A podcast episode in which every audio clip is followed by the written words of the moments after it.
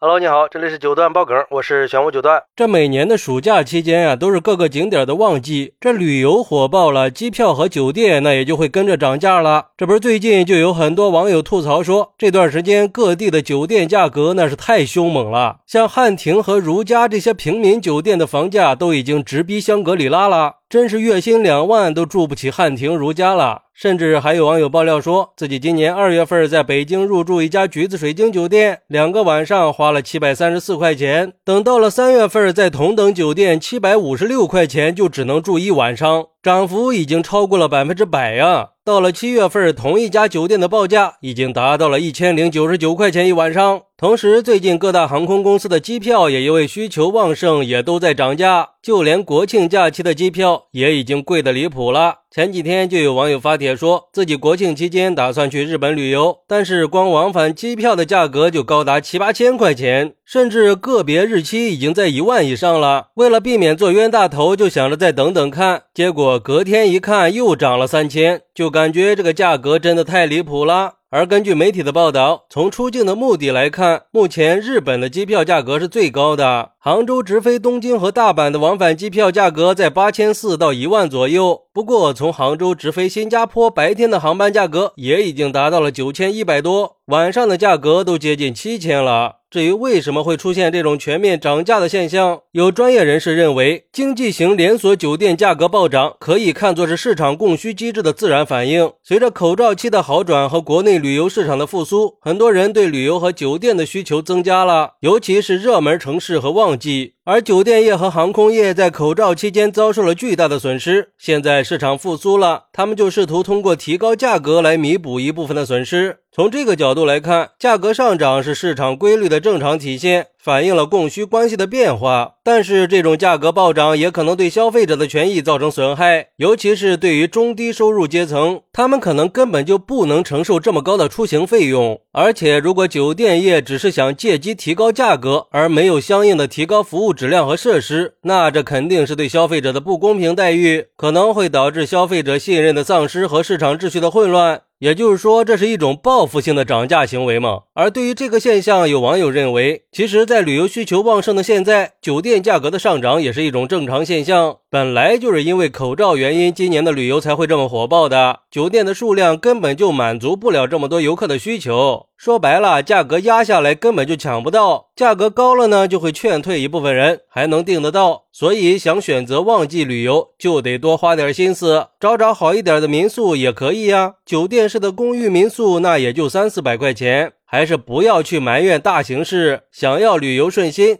就自己多用点心。不过，也有网友认为，经济型的酒店吃相还是不要太难看，因为经济型连锁酒店本来就是面向工薪阶层的。如果说工薪阶层的消费者通过别人的体验、媒体的报道和自媒体的消息，再通过查询了解到出游总成本大幅上涨，必然会导致这部分的消费者被劝退，或者直接选择其他路线去旅游，又或者选择快进快出式的特种兵旅游，再不行就选择在周边旅游了。说白了，那我们口袋里的钱那是有限的。在这种情况下，既然住不起，那就干脆不让坐地起价的酒店赚到这份钱了。说到底啊，这种涨价它就是酒店在给自己埋雷。哎，我也认为这种平民酒店的高房价对旅游业的发展那是有负面影响的。毕竟对于很多人来说，选择经济型的连锁酒店是出行的常态，因为这些酒店的价格实惠、服务规范、设施还齐全，所以才会受到我们的青睐。但是现在这些酒店在热门城市的房价出现了大幅度上涨。就会让很多消费者无奈的选择放弃。我觉得呀，虽然说现在热门城市的旅游需求增加了，酒店的房间也出现了供不应求的局面，但是酒店在上涨房价的同时，也应该重视消费者的承受能力，确保消费者的利益不会受到损害。所以，我觉得为了保障旅游行业的健康发展，酒店行业应该在价格上保持适中。虽然说在相关部门没有明确规定的前提下，酒店是享有自主定价权的，但是涨价也不能涨到这么离谱的地步。我觉得可以让有关部门设定一个合理的价格幅度，防止无下限的哄抬价格，维护好市场秩序和消费者的合法权益，共同促进旅游行业的健康发展。好，那你怎么看待酒店机票大范围涨价的现象呢？快来评论区分享一下吧！我在评论区等你。喜欢我的朋友可以点个订阅、加个关注、送个月票，也欢迎点赞、收藏和评论。我们下期再见，拜拜。